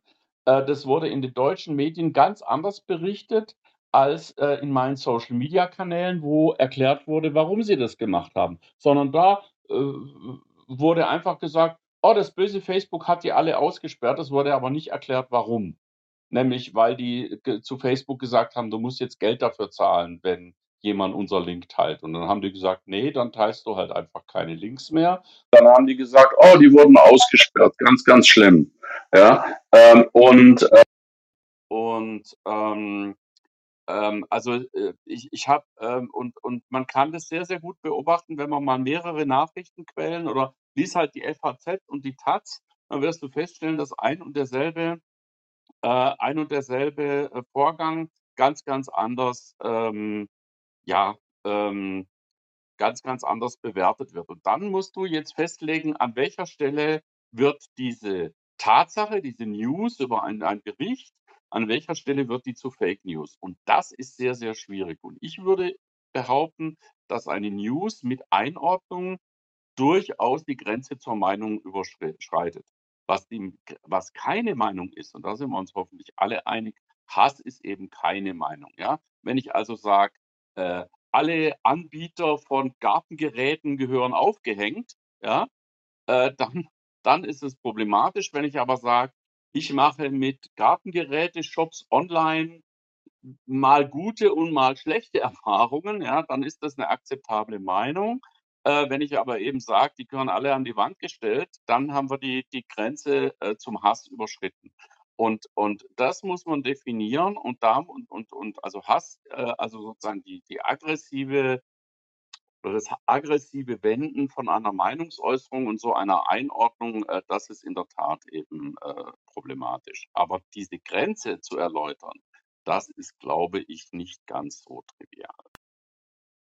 Ich will, eine, eine Sache, die ich ein bisschen anders sehe als du, Oliver, ähm, dieses Thema mit den Fake News ist natürlich äh, ziemlich schwierig. Also ich gebe dir recht, die Einordnung ist äh, nie einfach und die Abgrenzung noch viel weniger. Aber wenn wir das im inneren Kern definieren als einfache Falschinformation, also wo es, ähm, äh, wo behauptet wird, der Himmel ähm, ist halt äh, immer blau, ähm, dann ist es halt, hat das mit äh, einer Meinung ähm, dann irgendwann wenig zu tun, wenn das als Absolutum dargestellt wird. Also da, äh, da kann man dann, glaube ich, schon das äh, in gewisser Weise auch ähm, begrenzen und sagen, dass es auch keine Meinung mehr ist, sondern es, ja, es gibt halt Fakten, die nachweislich sind oder wo die Wahrscheinlichkeiten so hoch sind, dass es, wenn überhaupt Ausreißer gibt, die das dann als ähm, noch äh, vertretbare Meinung dort äußern lassen. Aber ansonsten gibt ihr vielleicht recht, Hass äh, geht gar nicht, das ist gar, kein, gar keine Option an der Stelle.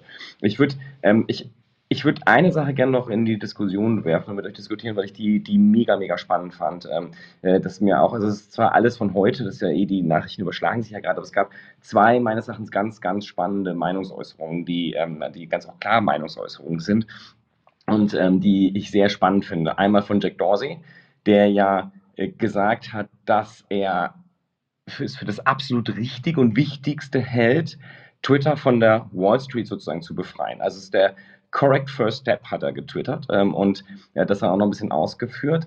Und das Gegen, die Gegenmeinung kam dann kurz danach von Jeff Bezos.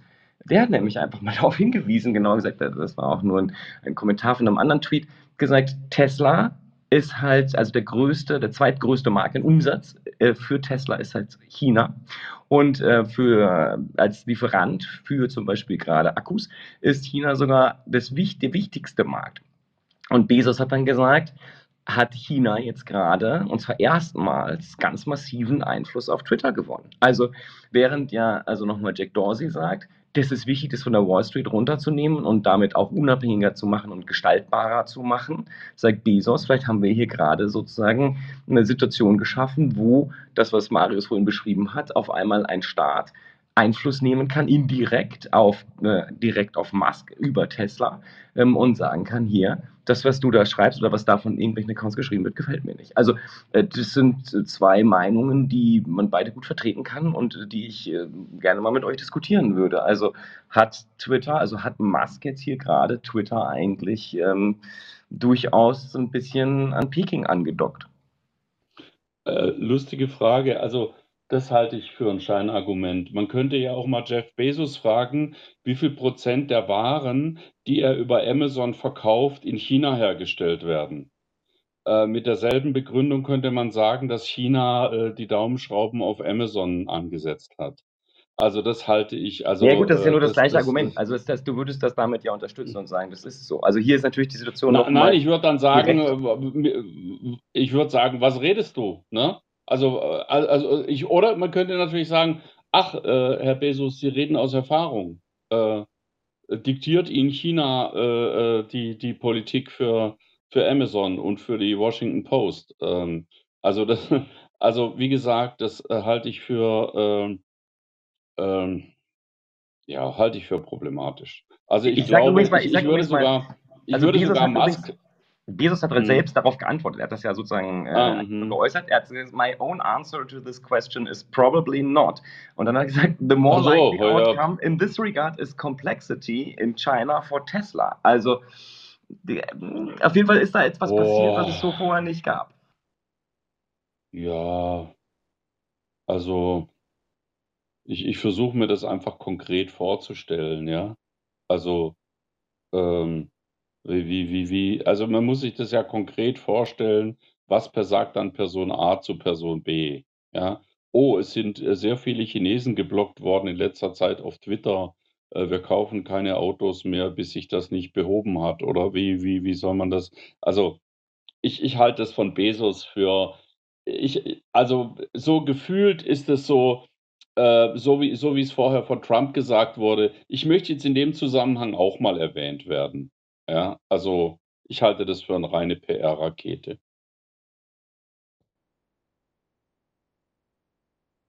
Ähm, aber abgesehen Marius, davon, Marc, was äh, denkt ihr dazu? genau, abgesehen davon, ich muss mich dann auch mal ähm, verabschieden. Ich freue mich äh, drauf, den Rest ähm, des Gesprächs im Podcast nachzuhören. Und ich Dann, winke dann schon vielen mal. Dank Bye, und bye. einen schönen Abend noch. Bye. Euch auch. Bye, bye. Ciao. Also klar, ich, ich verstehe das Argument, aber ehrlich gesagt, ich glaube, dass es zwar vielleicht eventuell aktuell in Bezug auf Batterien ein Problem sein könnte, aber Tesla probiert ja langfristig ihre eigenen Zellen herzustellen. Und ich glaube, wenn das erfolgt ist, ist das Ganze halt auch kein Problem mehr. Ähm, ja, also ich glaube, das ist nicht so ein großes Ding. Was ich nur sagen wollte, was ich daran halt spannend fand, war die Reaktion, weil die ja sozusagen diametral war. Also Dorsey, der sagt, gut, dass es von der Wall Street runter ist. Ähm, das hat auch die Frage, wie groß war der Einfluss eigentlich der Wall Street? Das ist für mich bei der ganzen Diskussion das Spannendste, was da gerade läuft. Da regen sich, da echauffieren sich ja Leute über die nicht vorhandene Meinungsfreiheit. Das ist auch das, was ich vorhin schon gesagt habe. Aber ich hatte diesen Eindruck nie. Es, also die Sachen, die passiert sind, an Fehlern auch, die ja auch gut beschrieben sind, ähm, die sind meines Erachtens zurückzuführen darauf, dass nicht genug, also sind wir bei den Finanzproblemen, nicht genug Ressourcen verfügbar waren, um diese Content Moderation auch schnell und richtig durchzuführen. Und das kann man sicherlich verbessern. Äh, das, das zum Beispiel sind Sachen, die ich dem Musk auch zutraue, das anders zu organisieren. Ähm, auf der anderen Seite ist halt die Situation, äh, wir haben jetzt äh, ähm, eine Situation, die gegeben ist, weil es ist jetzt privat, also er kann jetzt ganz anders agieren. Er ist niemandem außer sich selbst und seinen, äh, seinen Banken, aber wobei ich sehe das wie du, Marius, der, das hat er selbst finanziert, also indirekt, das ist nur, er will seine, seine Börsen, also seine eigenen Aktien nicht äh, schwächen, das macht auch keinen Sinn. Aber ähm, da ist er natürlich verantwortlich und er muss es auch irgendwie am Laufen halten und nach vorne drehen. Da ist natürlich auch unter Beobachtung. Aber es ist halt interessant zu sehen, dass es diese, diese Meinungen gibt. Und ich glaube auch, Bezos wollte da sicherlich gerne mal was zu sagen. Und ähm, vielleicht auch mal die, die äh, Freiheit der Meinung dann testen, die da demnächst herrscht.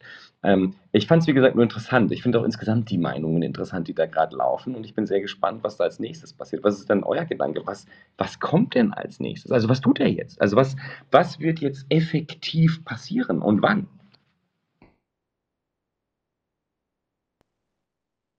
Also wir kennen ja Elon Musk, Musk Time und so weiter.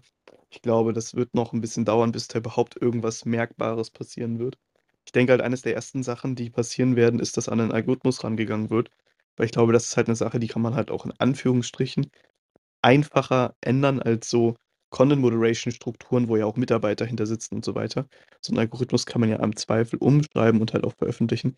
Übrigens, das wurde vorhin gesagt, ich denke, dass es nur wirklich um diesen Algorithmus geht. Ich glaube nicht, dass die Clients und so weiter veröffentlicht werden, sondern einfach nur der Algorithmus, damit jeder halt im Zweifel nachvollziehen kann, wie die Plattform funktioniert. Ähm, aber was als Erstes passieren wird, es muss natürlich noch alles abgewickelt werden. Das habe ich übrigens genauso verstanden. Also es geht, äh, also alles, was ich dazu gelesen habe, ist, es geht nicht darum, äh, jetzt ein Fediverse aufzubauen, dass ich mir sozusagen mein Twitter installiere irgendwo, sondern es geht darum, den, die Art und Weise, wie automatisierte Content Moderation erfolgt, also wie Tweets zum Beispiel ausgeblendet werden oder auch Content Moderation, also dem menschlichen Content Moderation vorgelegt wird, wie das funktioniert und das soll public werden, damit jeder das nachvollziehen kann und das halt nicht mehr so intransparent ist, wie es aktuell ja auch ist und wie es ja bei jedem anderen, ähm, wie der anderen Plattform auch ist. Und auch da nochmal die Erinnerung, dieser Digital Service Act, den wir jetzt in der EU haben, der fordert das ja. Also wir haben ja zukünftig ein Recht, also gegen diese Plattformen heraus, äh, also erklären zu lassen, warum gewisse Dinge dort durch Algorithmen passieren. Also es ist ja sozusagen etwas, wo er sich jetzt so oder so in der EU, wo er gar keine Wahl hat. Er muss sich daran halten und er muss Twitter hier zumachen. Also was ich vorhin gelesen habe, dauert das Ganze jetzt erstmal mit der Abwicklung ungefähr ein halbes Jahr. Und ähm, erst dann kann sich groß was tun, sage ich. Und ich gehe mal davon aus, dass äh, Marius da recht hat, die werden an Algorithmus rangehen, die werden so ein paar Dinge, die man ganz schnell, ganz deutlich sieht, machen, ja, also wie den Edit-Button oder so. Ja. Und ähm, dann wird das alles weiterhin dauern. Das ist nicht alles so schnell zu machen. Ja, wenn wir mal davon absehen, wenn jeder so einen blauen Haken kriegen soll, ja, das ist nicht von heute auf morgen zu machen.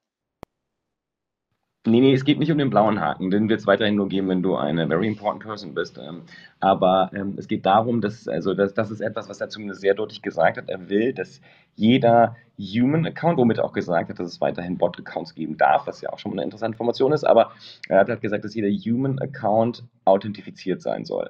Und da ist natürlich auch eine Logik hinter, weil sobald ich bei jedem weiß, dass jeder weiß, dass die anderen wissen, wer man ist, dann verhalte ich mich vermutlich anders, als wenn ich das Gefühl habe, was ja auch nicht stimmt, der, der totalen Anonymität oder Pseudonymität.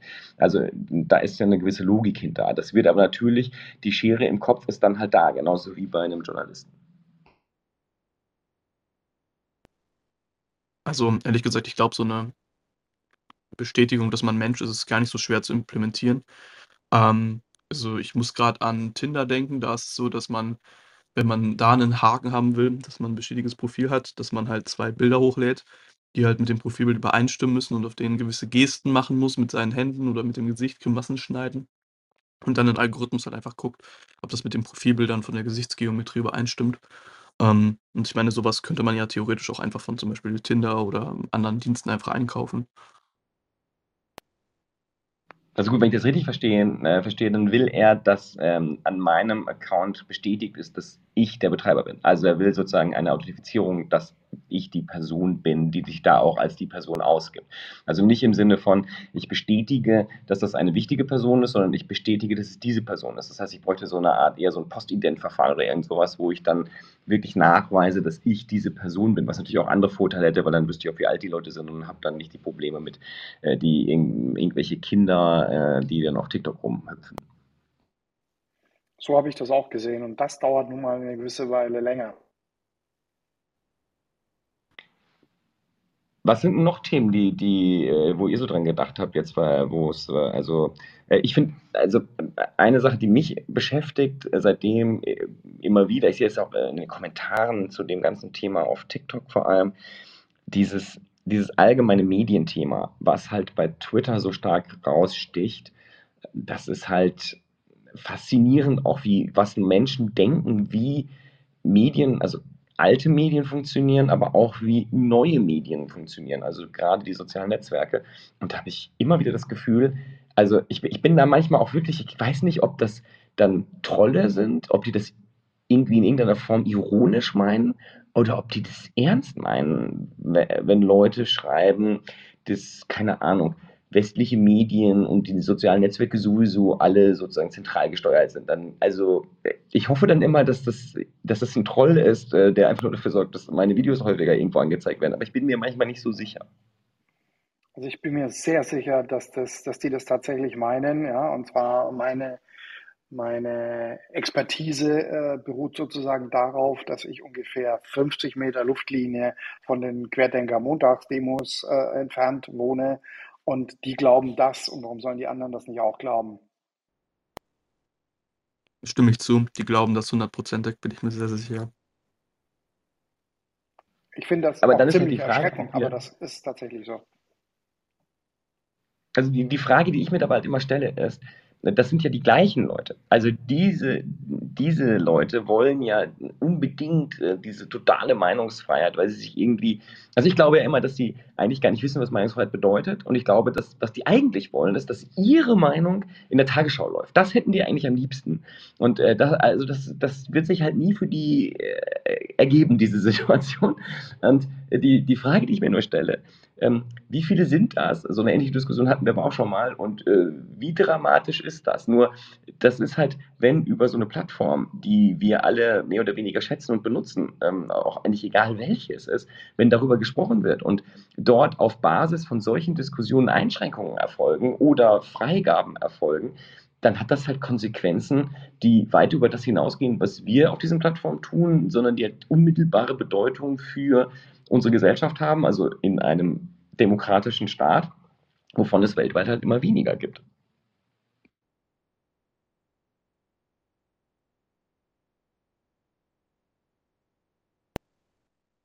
Ich habe das Gefühl, dass viele auch gar nicht wertschätzen, in was für einer Demokratie wir in Deutschland halt leben. Klar, nicht alles ist immer 100% profe perfekt, man kann Sachen besser machen, aber das finde ich so krass, dass Leute halt wirklich davon überzeugt sind, dass wir in 'ner Diktatur sind, Merkel, der Bild, der Tagesschau und der Welt und was weiß ich, den Spiegel morgen oder Merkel ja nicht mehr, jetzt Scholz, ähm, die Nachrichten diktieren. Ich finde das echt schlimm, ey. Oder lustige Querdenker-Demos machen, die es übrigens in Münster auch gibt, aber es sind so wenige Leute und ähm, die machen das hier auf dem Domplatz. Und immer wenn ich dann da vorbeigehe, denke ich, fällt euch eigentlich nicht auf, wie wenige ihr eigentlich seid. Und es ist einfach auch irgendwie jetzt peinlich ist mittlerweile. Aber okay, ähm, äh, offensichtlich fällt es ihnen nicht auf. Und ähm, jetzt nochmal äh, Twitter. Ich fand auch die, die Sachen, Böhmermann hat ja heute tatsächlich auch dieses Thema, was Oliver stark aufgegriffen hat, Mastodon, äh, gesagt, hier, lass uns doch eine öffentlich-rechtliche, eine öffentlich-rechtliche Mastodon-Instanz machen. Ähm, ich weiß nicht, äh, hilft uns das? Also ich bin jetzt selbst mehr oder weniger aktiv auf Mastodon. Ich nutze es eher als Tool, als dass ich da aktiv äh, mich an Kommunikation beteilige. Brauchen wir ein, eine Alternative in Form von einem sozialen Netzwerk, das eben nicht in privater oder in äh, größerer Börsenhand ist. Ist das etwas, was hilft, um Meinungsfreiheit zu sichern, auch hierzulande? Ich finde den Gedanken, ein öffentlich-rechtliches soziales Netzwerk zu machen, von der Grundidee gar nicht mal so schlecht, einfach weil man dann halt sagen kann: „Hey, das ist jetzt nicht gewinnorientiert.“ Man spielt die Sachen halt wirklich nicht die Inhalte aus, die irgendwie am meisten Geld in Anführungsstrichen bringen oder was auch immer. Ähm, und man hat halt klare, äh, Content-Moderation an also, die halt klar definiert ist, weil ist öffentlich-rechtlich. Das heißt, es muss im im Detail definiert sein, was ist erlaubt, was ist nicht erlaubt und Wischiwaschi-Regeln sind nicht möglich. Das Ding ist halt die Netzwerkeffekte spielen halt dagegen. Wieso sollte also, ich meine, man muss ja einfach mal also, ich finde, da kann man den Fernsehmarkt analog nehmen. Ich als ich Jugend also, jünger noch war, so noch in der Schule, ja, habe ich am Nachmittag ZDF oder ARD angemacht? Nein, ich habe das coole ProSieben angemacht. Und genauso werden die Kinder heute auf das coole TikTok gehen oder auf das coole BeReal. Das ist übrigens 'n neues soziales Netzwerk, was ich mega gut finde. Ähm, ja, anstatt halt, dass ja, wie gesagt, halt man halt auf irgendwas Öffentlich-Rechtliches geht. Marc, was denkst du? Brauchen wir eine öffentlich-rechtliche oder irgendwie anders strukturierte Plattform? Ich glaube, dass die Märkte so ähm, in, in Wallung sind. Ja, und äh, Marius hat es ja auch gerade gesagt, ja, die Leute haben noch nicht den Sprung von, Face, also von Facebook zu Instagram haben sie ihn geschafft, aber von Instagram zu TikTok haben sie noch nicht geschafft, ja, und dann gibt es schon wieder ein neues Netzwerk und Twitter äh, ist eh nur eins von fünf und dann ist es gerade egal. Also ja, wäre nice, wäre ist eine nice Idee, aber wie gesagt, ich glaube nicht, dass es passieren wird. Ja? Und äh, die Kids gehen dahin, das hat der Marius auch schon gesagt, wo es cool ist. Und äh, die Eltern gehen dahin, wo die Kids sind. Und äh, dann gehen die Kids wieder woanders hin. Also ich glaube, diese, diese, es wird einfach so weiterlaufen. Also das brauchen wir nicht.